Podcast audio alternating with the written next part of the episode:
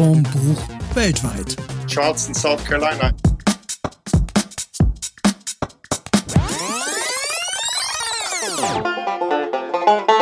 Ja, hallo zusammen. Eine neue Folge von Schuss vorm Buch weltweit. Wir kontakten Leute weltweit, die wir kennen, Freunde, liebe Menschen und lassen uns so ein bisschen erzählen, wie es bei denen aussieht, wie sie gerade die Zeit erleben, was bei ihnen los ist. Heute sind wir bei Max. Max ist der Bruder, der kleine Bruder von einem sehr, sehr guten Freund von mir aus Schulzeiten noch. Und Max, magst du dich kurz selber vorstellen und mal erzählen, äh, was du so machst? Ich bin der Max in dem schönen Charleston, South Carolina in den Vereinigten Staaten, wie der Mats gerade gesagt hat. Ich bin ja vor 15 Jahren in die USA ausgewandert mit meiner Frau und äh, ja, sind jetzt hier in Charleston gelandet. Ich arbeite hier für eine deutsche Firma. Ich bin auch gleichzeitig Amerikaner geworden und äh, ja, 15 Jahre in den USA, deswegen wir fühlen uns hier sehr wohl. Unsere Einstiegsfrage ist ja immer so, was liest du denn zurzeit und vielleicht auch ein bisschen warum? Zurzeit lese ich im Moment natürlich viel Corona-News. Ähm, aber ähm, ja auch auch natürlich mein mein mein mein täglich Brot. Ich äh, versuche mich wie gesagt immer ein bisschen mit Deutschland auch noch in Verbindung zu halten. Lese da immer den Kölner Stadtanzeiger, den guten alten, damit ich mich mit der Heimat ähm, in Verbindung bleibe äh, über die Online-Medien, die Welt noch ein bisschen dazu und äh, ja und gleichzeitig natürlich die amerikanischen Lokalnachrichten. Ähm, ja, ein bisschen New York Times. Also ich lese eigentlich immer, immer viel online und äh, ja, Tag, Tagesgeschehen eher als irgendwelche ähm, historischen oder, oder sonstige dicke Bücher. Wie ist es denn jetzt ganz konkret da, wo du bist mit äh, Corona? Welche Einschränkungen habt ihr und äh, wie halten sich die Leute dran? Wie geht ihr damit um?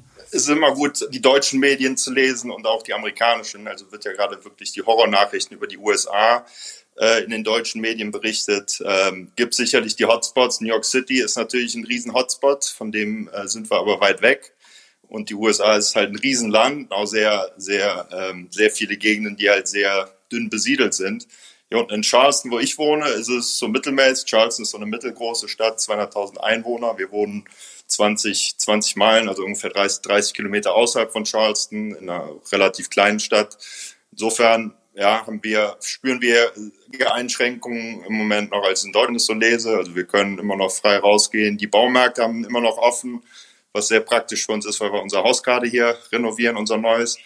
Ähm, da kommt man immer noch rein. Die, natürlich die Lebensmittelläden, was, was sie geschlossen haben in South Carolina, sind so Sachen wie, wie Fitnessclubs oder ja, ähm, Tennisclubs, also alles, wo Restaurants auch, Restaurants kann man nur Takeout nehmen, also kann man sich sein Essen bringen lassen oder abholen, aber nicht, ähm, nicht in Restaurants äh, essen. Ähm, aber sonst ist hier, wie gesagt, relativ freie Bewegung. Ähm, wobei ich dazu sagen muss, South Carolina ist äh, auch gerade an der Ostküste, Südküste einer der wenigen Staaten, die noch nicht äh, das Zuhausebleibverbot ähm, eingeführt haben. Ähm, oder Gebot vielmehr äh, eingeführt haben. Also es ist relativ noch frei beweglich. Ähm, South Carolina ist ja auch ein, ein, Staat in den USA, wo sehr viel ähm, produzierendes, produzierende Unternehmen angesiedelt sind. Zum Beispiel BMW ist angesiedelt. Ich arbeite auch für ein produzierendes deutsches Unternehmen und die haben alle Ausnahmegenehmigungen und als, sind als sogenannte Essential Businesses klassifiziert. Das heißt, da können die Leute auch immer noch arbeiten gehen ohne, ohne Einschränkungen. Und wie wird das jetzt in Amerika wahrgenommen, was Trump zum Beispiel jetzt erzählt hat, ne, dass Ostern ja alles wieder nach Ostern wieder alles okay ist?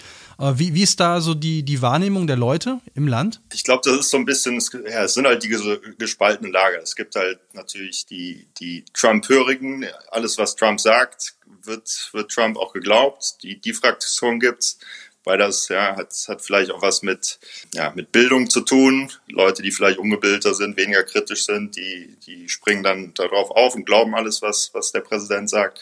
Und dann gibt es natürlich die viel größere Fraktion, die, die natürlich das Ganze wesentlich realistischer einschätzen kann. Und ähm, ja, in den USA gibt es ja auch jede Menge verschiedene Medien. Ja, da gibt's Fox News, was, äh, was im Prinzip immer das wiedergibt, was der Präsident sagt beziehungsweise der Präsident gibt es das wieder, was auf Fox News erzählt wird. Ähm, und dann gibt es natürlich die ganzen anderen Sender auch, CNN, äh, ja, äh, CNBC, das sind so eher die, die liberaleren Sender, ja, wo dann genau das Gegenteil erzählt wird. Und so kann man sich natürlich schon irgendwo in der Mitte seine, seine eigene Meinung bilden, was, was, was ganz gut ist. Und machst du jetzt Homeoffice oder gehst du noch ganz regulär zum Arbeiten? Was wir bei uns bei der Arbeit eingeführt haben, ist, dass wir so eine Rotation machen. Also wir gucken immer, dass jeder so ein, zwei Tage die Woche im Büro ist. Das ja, weil face to face, wenn man das in Person sich zu manchen Themen trifft, ist halt immer noch ähm, ja, manchmal effektiver und auch sinnvoller. Äh, man kommuniziert einfach auch mehr, ähm, als, als man, wenn man das nur im Homeoffice macht. Wir halten natürlich die Abstände ein, machen auch teilweise Videokonferenz, wenn wir im Büro sind oder versuchen, versuchen, wie gesagt, wenn, wenn, wenn wir größere Meeting haben, auf jeden Fall das mit Videokonferenzen zu machen. Ja, und ansonsten mache ich für den Rest der Woche Homeoffice auch und ja, machen halt Videokonferenzen und ja, viel mehr via E-Mail oder Te Telefon. Ja. Wie ist es jetzt mit der Family? Also äh, gehen die Kinder noch in die Schule oder äh, müsst ihr das jetzt auch alles zu Hause machen und wenn ja, wie? Die machen Online-Schule jetzt. Also die hatten früher, bevor Coronavirus gekommen ist, hatten sie schon einmal im Monat einen Tag Online-Schule, beide. Ähm, also die Strukturen dafür, für dieses Online-Unterrichten waren schon in South Carolina ähm, Prinzip ähm, mehr vorhanden. Also insofern ist das jetzt deutlich leichter allen gefallen, den Lehrern wie auch den Schülern, das jetzt Vollzeit im Prinzip zu machen. Ähm, und ja, meine, meine Tochter, die die, äh, die macht es liebend gerne auf die Art und Weise und vermisst jetzt nicht allzu sehr, in die Schule zu gehen. Textet natürlich fleißig mit ihren Freundinnen immer hin und her, Videokonferenzen und alles. Und mein Sohn, der, der vermisst es halt schon sehr und ja, will am liebsten wieder morgen in die Schule. Aber ja, so ist halt da auch ein geteiltes Bild. Aber es funktioniert, wie gesagt, es funktioniert recht gut. Und Sport ist ja auch so ein ganz großes Thema in den USA. Einmal die ganzen Sportveranstaltungen fallen jetzt ja wahrscheinlich auch alle flach, wie in Deutschland Fußball auch. Wie macht sich das bemerkbar? Ja, ist natürlich ganz groß hier in den USA. Ähm, ist Sport natürlich absolutes, ja, absolute Nummer eins, was so das Entertainment angeht von Leuten, sei es, sei es zu Hause, sei es auch, sei es auch selbst die Leute, die Sport machen. Das ganze Thema Football, NFL, ja, ähm, Eishockey, ähm, ähm, Basketball ist halt alles jetzt ähm, betroffen. Ähm, alles wird verschoben oder ausgesetzt oder, oder, oder komplett storniert. Ähm, das ist, ist, natürlich schon ein großes, großes Thema. Und dann auch die ganzen ja, Kinder spielen ja alle Baseball oder machen irgendeinen Sport und ist alles ausgesetzt. Das ist natürlich schon, schon ziemlich, ziemlicher Einfluss. Ich wollte gestern zum Beispiel auch mit meinen Kindern äh, mal Tennis spielen gehen nach langer Zeit wieder. Ich bin ja ein großer Tennisspieler, meine Kinder nicht so und die wollten unbedingt nochmal Tennis spielen, habe ich mich drauf gefreut und sind zu zwei Tennisplätzen gefahren, die hatten sie beide abgeschlossen. Äh, ja, ist natürlich schade. Du hast vorhin gesagt, also ihr dürft noch raus ähm, und euch ganz normal bewegen. Wird das denn auch gemacht? Also ist es, laufen jetzt bei euch die Leute genauso rum wie vor einem halben Jahr oder ist es schon eingeschränkter oder man hält Abstand oder wie muss, muss ich mir das vorstellen? Ja, es ist schon wesentlich eingeschränkt. Also jetzt zum Beispiel im Baumarkt, hatte ich eben gesagt, da gehen halt schon die Leute hin, da, da wird halt schon äh, eine Reihe gebildet, äh, da dürfen auch noch eine begrenzte Zahl von Leuten rein, wobei der Baumarkt voll ist, also ich weiß wie da die Begrenzungen sind.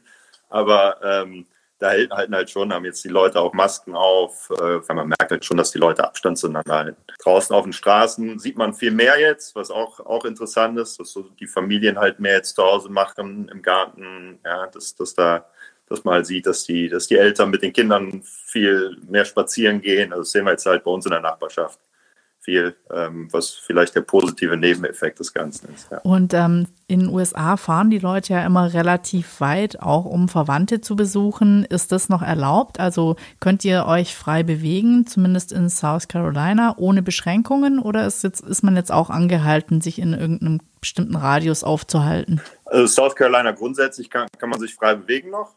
Ähm, kein Problem. Die, die Stadt, also hier ist ja alles in, in, in sogenannte Counties, also das sind so Bezirke und dann Städte unterteilt innerhalb der Bezirke und dann hat man den großen State, äh, wie das Bundesland in Deutschland. Und da hat jetzt zum Beispiel die Stadt Charleston, der Bürgermeister hat verfügt, dass die Leute zu Hause bleiben sollen, es sei denn, sie müssen arbeiten bei einem Essential Business oder einkaufen gehen, also jetzt zum, zum ähm, Lebensmittel einkaufen gehen.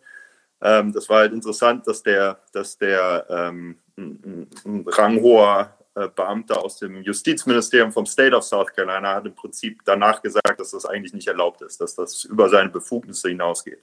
Insofern ist da jetzt so ein bisschen die Bevölkerung auch im, im so steht dazwischen. Einerseits sagt der, sagt der Bürgermeister, ihr müsst zu Hause bleiben und der, der Rang, Rangoberste im Staat, im, im Bundesstaat, der sagt, äh, stimmt alles nicht. Also ja, da, wie gesagt, das ist so ein bisschen, bisschen die Unsicherheit, die hier, hier ist. Aber die Polizisten. Ich habe jetzt noch keinen gesehen, der irgendwie angehalten wurde, weil er, weil er irgendwo hingefahren ist von einem Polizisten oder so. Also Strafen gibt es jetzt nicht, weil man irgendwie sich zu fünft irgendwo aufgehalten hat oder sowas. Nee, habe ich bis jetzt noch nicht gesehen. Mein, mein, mein Nachbarn, mein Direkt, hatte jetzt von, vor, vor einer Woche noch am Wochenende hatte der zehn Leute da zu Hause bei sich. Wo ich mir auch gesagt habe, muss das sein, aber ja, ist halt, also insofern gibt es auch die Leute, die dann das alles sehr, sehr penibel umsetzen und es gibt immer noch die, äh, zu sagen, die Unverbesserlichen, die, die immer noch wahrscheinlich genauso leben, wie, wie sie es vorher gemacht haben und das alles nicht so ernst nehmen. Aber ja, es ist, glaube ich, wie überall auf der Welt hast du solche und solche Leute. Gibt es schon viele Arbeitslose? Macht sich das irgendwie bemerkbar oder? Ja, enorm, enorm. Die erste Woche, also nachdem hier die ganzen Maßnahmen beschlossen wurden, sind vier Millionen Leute haben sich arbeitslos gemeldet. Die Woche darauf sieben Millionen und jetzt nochmal sechs Millionen. Also immer noch zusätzlich oben drauf. Innerhalb von drei Wochen. Ähm, das geht halt hier extrem schnell hoch, weil hier, weil USA ist ja sehr servicelastig. Also da gibt es ja sehr viele so Service-Businesses, wo die Leute ähm, beschäftigt sind. Und gerade hier unten in Charleston ist halt sehr viel Tourismus auch. Und es ist halt alles stillgelegt. Der ganze Tourismus ist halt komplett still, stillgelegt. Ne? Und das ist halt schon, schon enorm, was die Leute hier dann ähm, da ja, an, an Einbußen haben. Und, Aber die äh, haben ja dann auch gar keine Sicherheit oder bekommen die noch Geld oder können sich. Nee, das, das stimmt auch. Das ist auch so ein, so, ein, so ein bisschen verzerrtes Bild, was in Deutschland da gemacht wird. Also hier gibt es äh, Unemployment-Versicherung, genau wie in Deutschland. Wird halt nicht so lange ausgezahlt. Das ist, glaube ich, zwölf Wochen äh, wird das normalerweise ausgezahlt, aber auch relativ hoch, also 70 Prozent des letzten Einkommens. Ähm, ist halt, ist halt gedacht, und das ist halt von Staat zu Staat unterschiedlich geregelt, aber so ist es jetzt in South Carolina. Und äh, ist halt gedacht wirklich als Überbrückungsgeld, dass die Leute Zeit haben, sich einen neuen Job zu suchen. Ähm, aber jetzt auch in der aktuellen Situation werden sie da sicherlich auch irgendwas machen, ähm, um die Leute da, da länger über Wasser zu halten.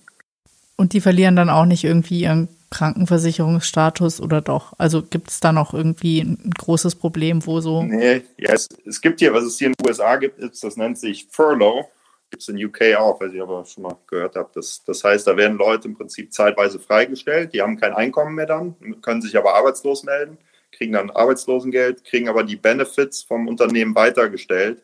Und hier in den USA ist ja Krankenversicherung in der Regel, wird das über das Unternehmen bereitgestellt. Also wenn wir jetzt zum Beispiel Leute, wir haben halt eine sehr gute Krankenversicherung, wenn wir jetzt Leute in diesem, durch dieses, durch, ja, ähm, über dieses Furlough ähm, freistellen würden, dann hätten sie immer noch die Krankenversicherung.